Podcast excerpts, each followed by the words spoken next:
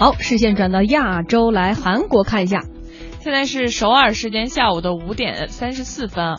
韩国呢，对于网络数据业务的投入啊，一直是非常大哈。不过呢，这个效果也很好，一直韩国都是位居全球网速排行榜的第一位。现在呢，韩国很快啊，将要开始运营全球的第一个五 G 移动网络。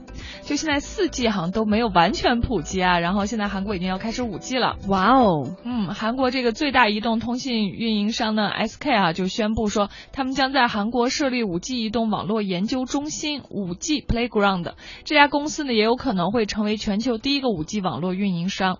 就这个 SK 介绍哈，说未来呢，五 G 网络传输速度最快呢，可能会达到每秒十九点一 GB，就是相比现在的四 G 呢，速度提升了接近一千倍。就以这种五 G 传一个电影就一秒钟，不是？对，就是如果是两 G 的一个电影的话，一秒钟就下下来了。哇哦！我只关心费用，我最关心的是，当五 G 到来的时候，四 G 是不是就便宜了呢？就像四 G 到来的时候，三 G 就便宜了。对，应该是这样子的。